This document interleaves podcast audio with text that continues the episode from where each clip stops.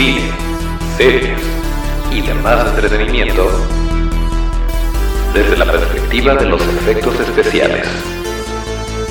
Toro Studio, el podcast. Pues así es, estamos otra vez en Toro Studio, el podcast, el lugar donde hablamos de cine, series y demás entretenimiento desde la perspectiva de los efectos especiales de maquillaje. Acuérdense de nuestras redes que son arroba Studio, esto es arroba torofxstu, D-I-O. Y así es como nos pueden seguir. Eh, recuerden también que este podcast lo pueden escuchar todos los martes y los viernes en la plataforma que ustedes elijan para escuchar podcast, ya sea Spotify, Apple Podcasts, Tuning Radio, Evox, o también nos pueden ver en video a través de nuestro canal de YouTube o en Facebook o en Instagram TV. Pero bueno, dicho lo anterior y agradeciendo al buen Otto en los controles, eh, pues aquí mero arrancamos este nuevo episodio donde les vamos a recomendar algunas series que eh, tanto están disponibles en este momento como van a estar disponibles muy pronto y que nos pueden amenizar un poquito estos días de guardar días, meses, todo el año de que no podemos eh, ir al cine, aunque, aunque hay una noticia importante, interesante, todavía no tenemos todos los detalles, pero por si no se habían enterado, por si no habían visto en redes qué es lo que trae Cinemex entre manos, resulta que al parecer em, tú puedes rentar una sala de cine para ti y cuatro de tus amigos o para ti y nueve de tus amigos. Es decir, las salas se pueden rentar tanto para cinco personas como para diez personas. Esto eh, pues a raíz de todo lo que está pasando.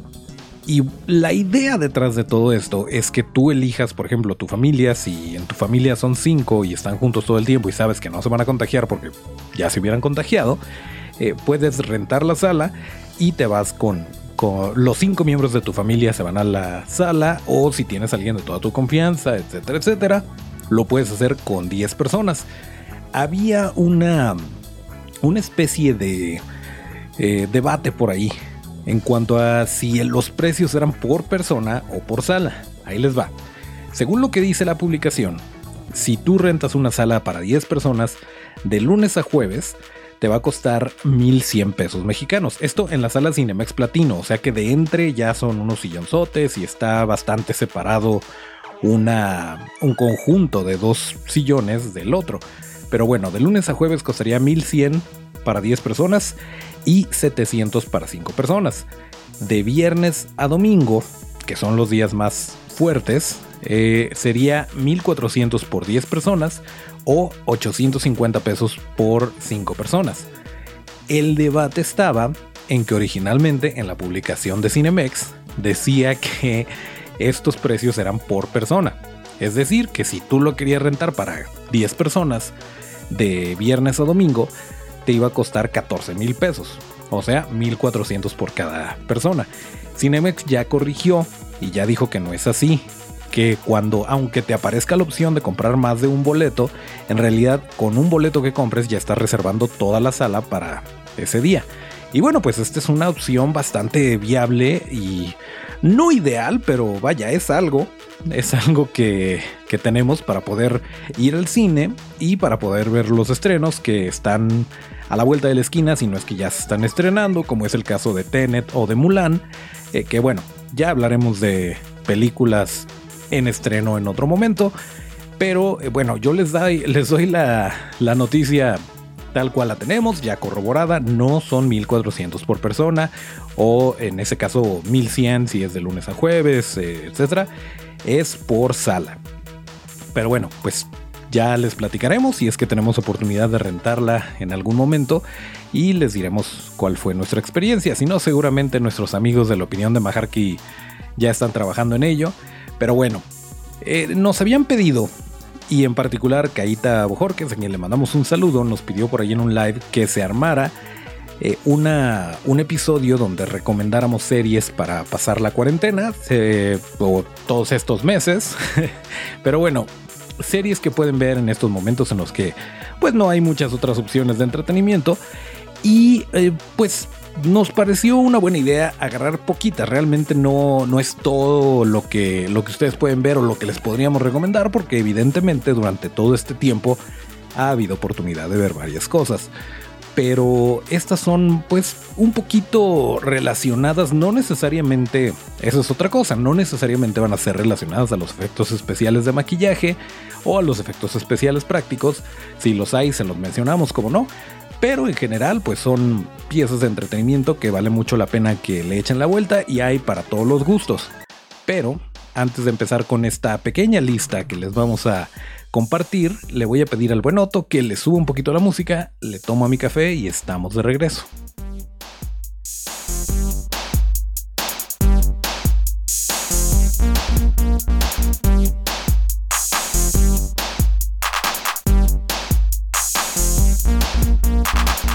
Muchas gracias, Otto.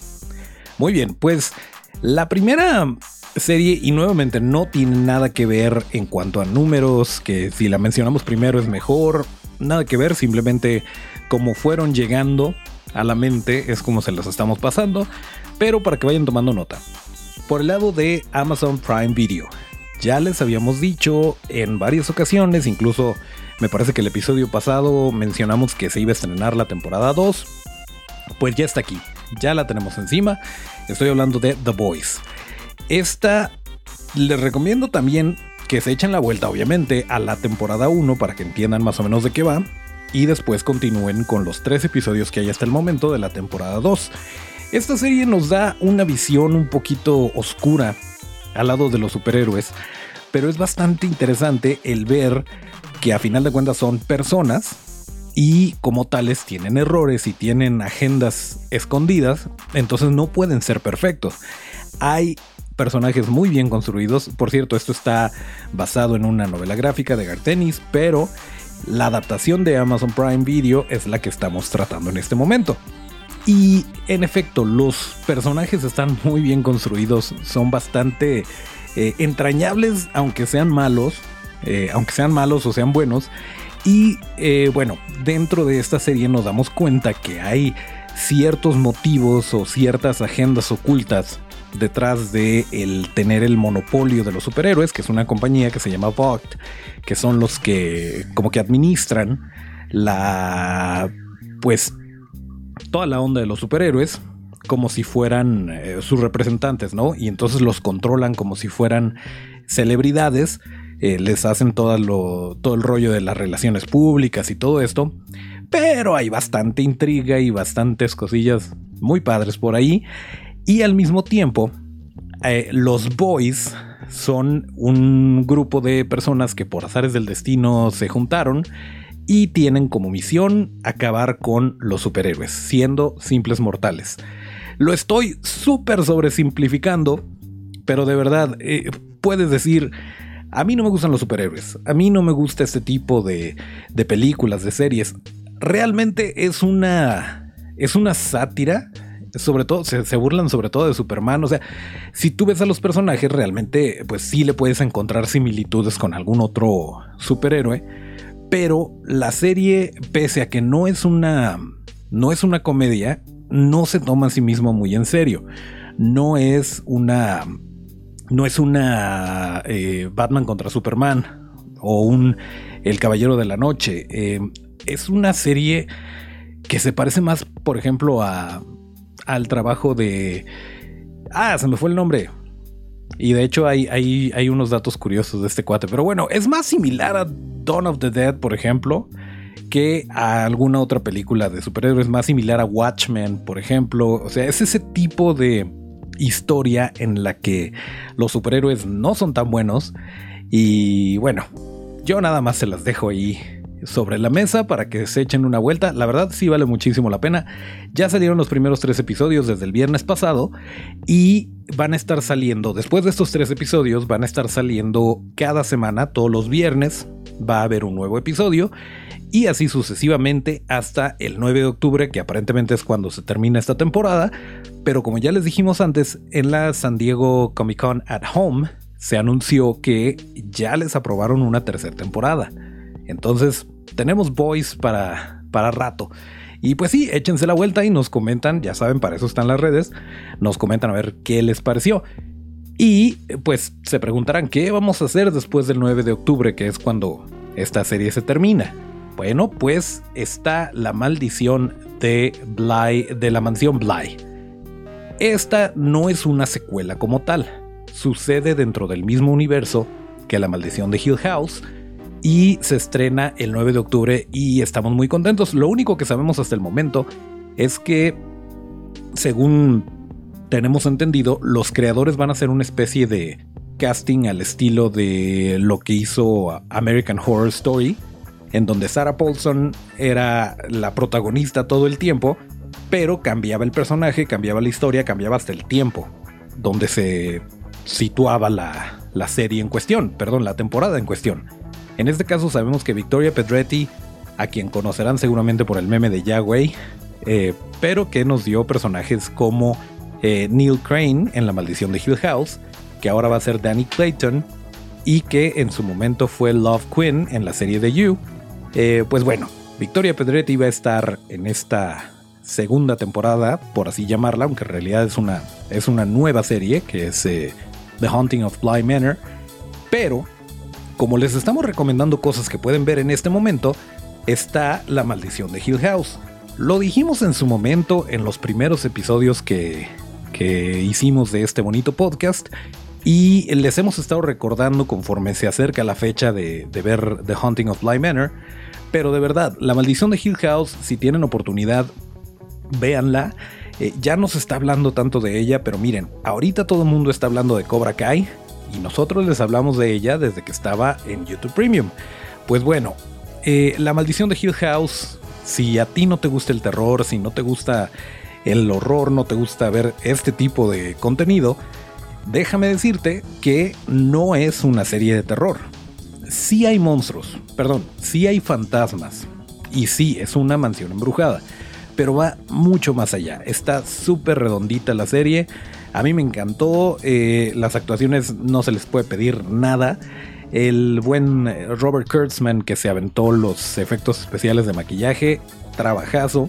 Eh, incluso si la ven, eh, si no la han visto antes o si ya la vieron y la quieren revisitar nada más para ir calentando motores, en algunas, de hecho en muchas escenas, hay fantasmas por ahí escondidos y está chistosa la historia porque los maquillaban, les hacían el llamado a los actores, se los llevaban al tráiler de maquillaje, los, los hacían fantasmas y los ponían como en el fondo.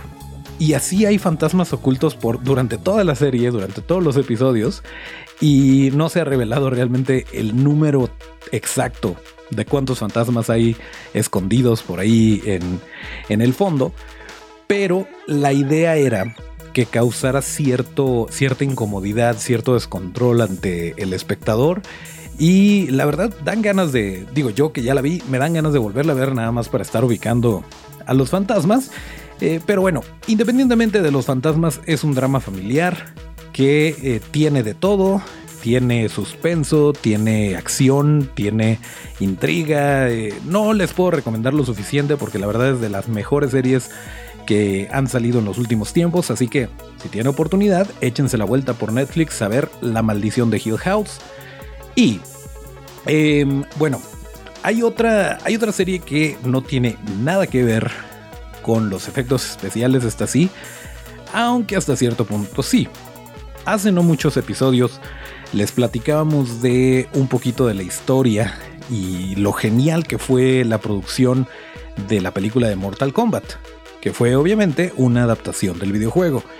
Pues en Netflix hay una serie, si es que no la conocían, si es que no estaban al tanto, hay una serie que se llama High Score y habla de la historia de los videojuegos desde sus inicios hasta la actualidad y cómo, eh, vaya, es un poquito como los piratas de Silicon Valley, o sea, realmente este tipo de eh, vaqueros modernos que se deciden a tomar el mundo eh, de la tecnología y estar innovando y, de repente pues hacen su empresa y luego se meten en problemas legales y bueno, e-, es una miniserie, realmente no tiene muchos capítulos, pero con cada episodio vas viendo cómo va avanzando el fenómeno, el fenómeno de los videojuegos desde el Atari, desde las consolas super antiguas hasta lo que es hoy en día y la verdad es que está muy muy disfrutable. Hagan de cuenta que es eh, también se las llegamos a platicar The Toys That Made Us, como esta mini miniserie documental de los juguetes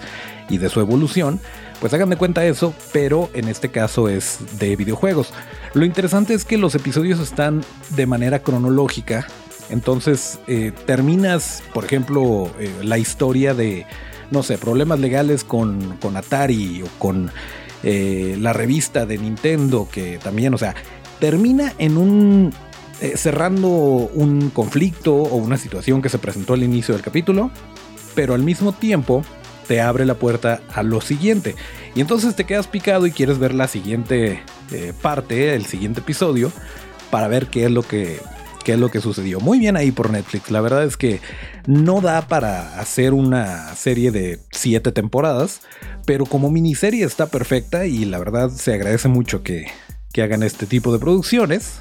Y eh, también, si ustedes tienen oportunidad, si tienen ya sea HBO Go, o dentro de Prime Video ya les habíamos dicho que puedes contratar HBO, pues hay otras dos que no son nuevas y que en su momento las platicamos por aquí, pero si están buscando qué ver y de repente creen, porque a veces eso pasa, crees que no hay nada. Crees que ya no hay nada nuevo bajo el sol, ya no te puede ofrecer nada, ya te acabaste Netflix. No es así. Bueno, en este caso no estamos hablando de Netflix, estamos hablando de HBO. Y dentro de HBO hay dos series y de hecho tristemente les vamos a tener que llamar miniseries a las dos, aunque sería muy bonito que una de ellas no lo fuera. Estoy hablando de Chernobyl.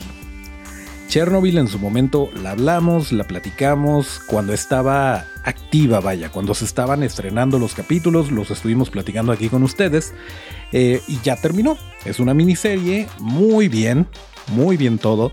Eh, en particular el trabajo de Stellan Skarsgård me pareció genial. Eh, pero bueno, esta serie, si ustedes tienen acceso a HBO, la van a poder ver. Y de verdad, de verdad, de verdad, de verdad, lo platicamos con Liz Arias hace algunos episodios. Están impresionantes los maquillajes de eh, los afectados por la radiación.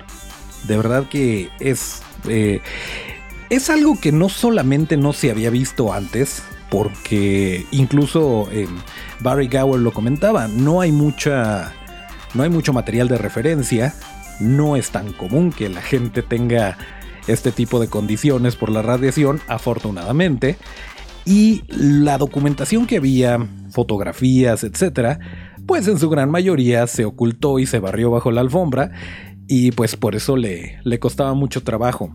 Normalmente en otras, claramente no es la única, ni la primera, ni será la última eh, producción que habla de Chernobyl, pero eh, en otras ocasiones, y él mismo lo decía, en otras ocasiones se veían como quemados o se veían como zombies o no tenían este grado de realismo y de investigación que Barry Gower le imprimió a estos maquillajes y que claramente ayudan muchísimo a la historia porque tienes que sentir, tienes que conectar con los personajes y ver realmente qué eh, agonía están pasando.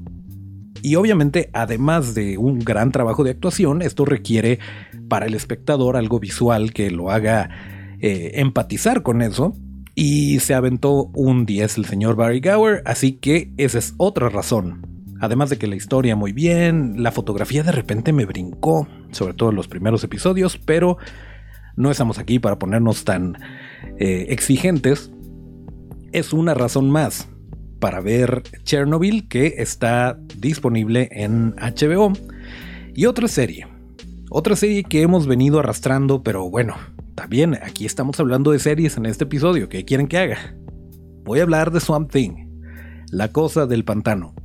Esto sí, puede ser un poquito muy de nicho, eh, yo no sabía gran cosa del personaje de los cómics, de la cosa del pantano, pero em, hagan de cuenta que Groot se llenó de hojitas y prácticamente es eso. Lo estoy sobresimplificando, no es cierto. Pero bueno, el caso es que eh, esta, esta serie tenía mucho y tenían muchas eh, claramente el equipo de producción tenía muchas cosas en mente. Desafortunadamente, la serie originalmente se estrenó en la plataforma ahora extinta de DC Universe. Y nosotros les dijimos, les dijimos, DC Universe, ¿qué estás haciendo? Pero no nos hicieron caso. Y bueno, ahí está. Ya no existe DC Universe. Pero, eh, pues bueno, aquí se estrenó la, la eh, serie de La Cosa del Pantano, Swamp Thing. Originalmente iban a ser 13 capítulos y de repente les dijeron, ¿saben qué? No tenemos presupuesto, vamos a hacerla de 10. Ok, tuvieron que ajustarse, tuvieron que hacer eh, recortadero en la historia, en el guion, etc.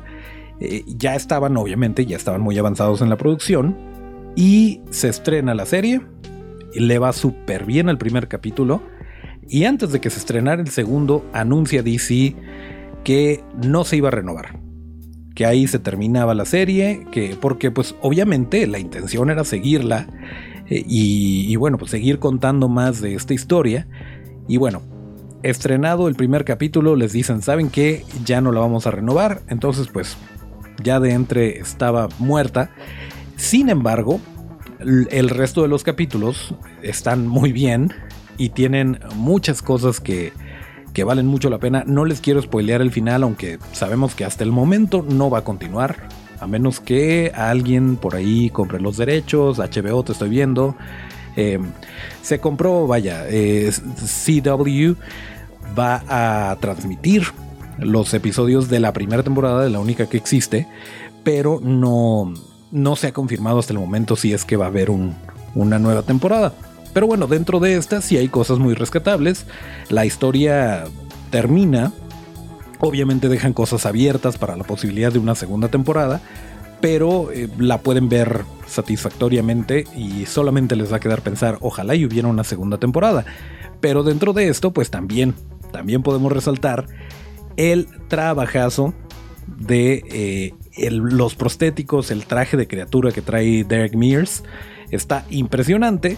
Él mismo lo llamó el Ferrari de los eh, trajes de criatura. Y pues eh, tuvo que ser no solamente cómodo. Si nos ponemos a pensar, vaya, si ustedes ya la vieron, saben de lo que les hablo. Y si no, les platico un poquito. Esta persona, de Derek Mears, este actor, tenía que meterse en el traje, y tenía obviamente el maquillaje, etcétera, y después tenía que pues pasar gran parte del tiempo en el pantano. Y este traje era de espuma de látex, lo cual es esponjoso y absorbe el agua. Entonces tenían que tenerlo, tenían que dejarlo secando durante 24 horas y usar otro, otro traje para eh, continuar la, la grabación entre día y día. Pero bueno, eh, como estas historias hay varias, pero independientemente de los efectos especiales, vale la pena que, le den una visitada. Y otra que ya, ya les mencionamos y que ya hemos platicado por aquí es Cobra Kai, pero la voy a mencionar porque todo el mundo está como que indeciso, quien no la alcanzó a ver en YouTube Premium y que ahora ya que está en Netflix se le están pensando, eh, pues bueno, Cobra Kai sigue la historia de la saga del Karate Kid con los mismos actores, excepto Pat Morita, porque el señor Miyagi se hizo uno con la fuerza hace ya algunos años. Eh, pero bueno, siguen siendo eh, Daniel Aruso y Johnny Lawrence y cuenta la historia, y esto me encanta, cuenta la historia desde la perspectiva de Johnny Lawrence, desde la perspectiva de Cobra Kai. Y estamos muy de acuerdo con Barney Stinson, quien dijo que realmente el malo de la película y el malo de la saga de Karate Kid era Daniel LaRusso. Obviamente no es tan blanco y negro, sí hay muchos matices y si de repente dices, mm, ok, tal vez el Karate Kid no era tan lindo y tan bueno como uno lo creería y tal vez eh, el bully eh, eh, Johnny Lawrence no es tan, tan malo como nos lo hicieron ver en la película.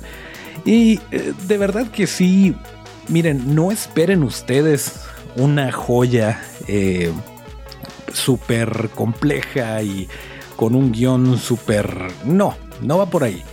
Realmente es lo que un fan de Karate Kid podría esperar eh, y verla a continuación.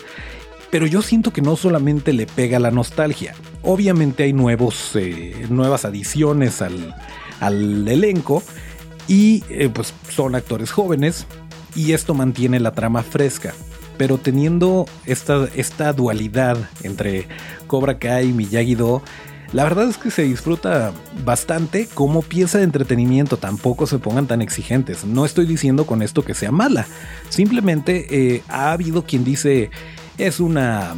Eh, es una historia muy simple que le está pegando a los nostálgicos. Pues sí, es una continuación de Karate Kid.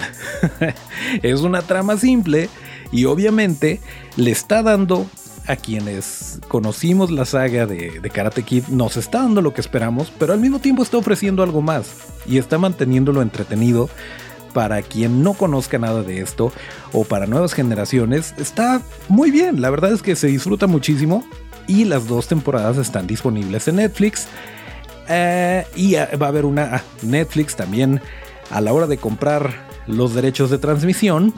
También garantizó que va a haber una temporada 3. Así que por lo pronto vamos a tener Cobra Kai para rato. Esta temporada se estrena en 2021. Así que el próximo año podemos ver más Cobra Kai. Por lo pronto, si no lo han visto, ahí está.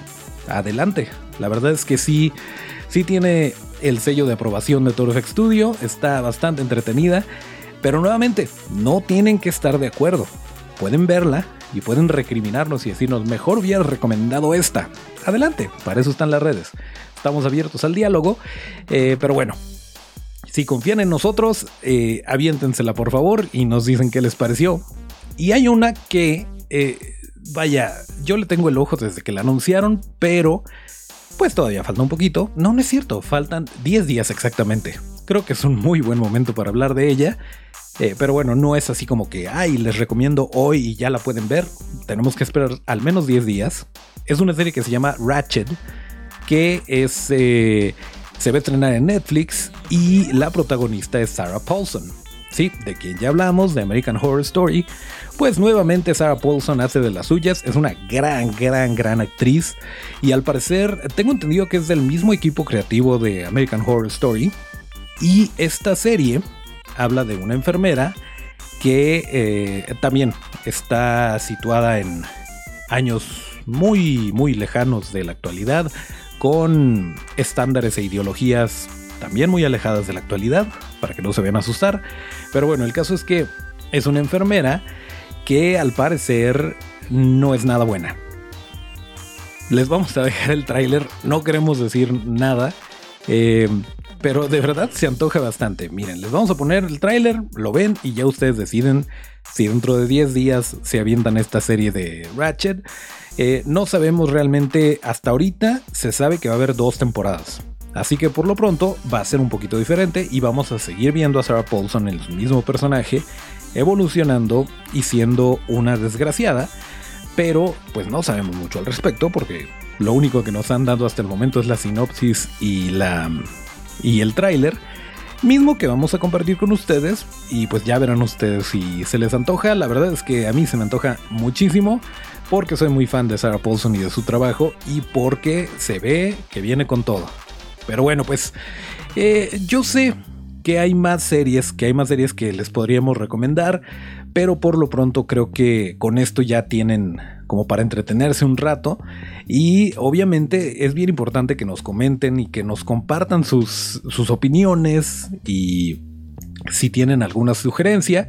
Y nuevamente agradecemos a nuestra amiga Caita por haber sugerido el tema para el podcast. Miren, en este momento, sin tantos estrenos ni noticias así tan importantes dentro del mundo del entretenimiento, y nosotros sin eh, tantos proyectos y sin poder mostrarles cosas de lo que hacemos en Toro FX Studio, queda como anillo al dedo el hablar de este tipo de cosas. Así que pues les agradecemos mucho esto y eh, yo creo que ya es todo lo que tenemos que platicar para el día de hoy. Así que le voy a pedir a mi buen amigo Otto en los controles que nos ponga el tema de salida y nos despedimos como lo marca la tradición. Así que Otto, si me haces favor.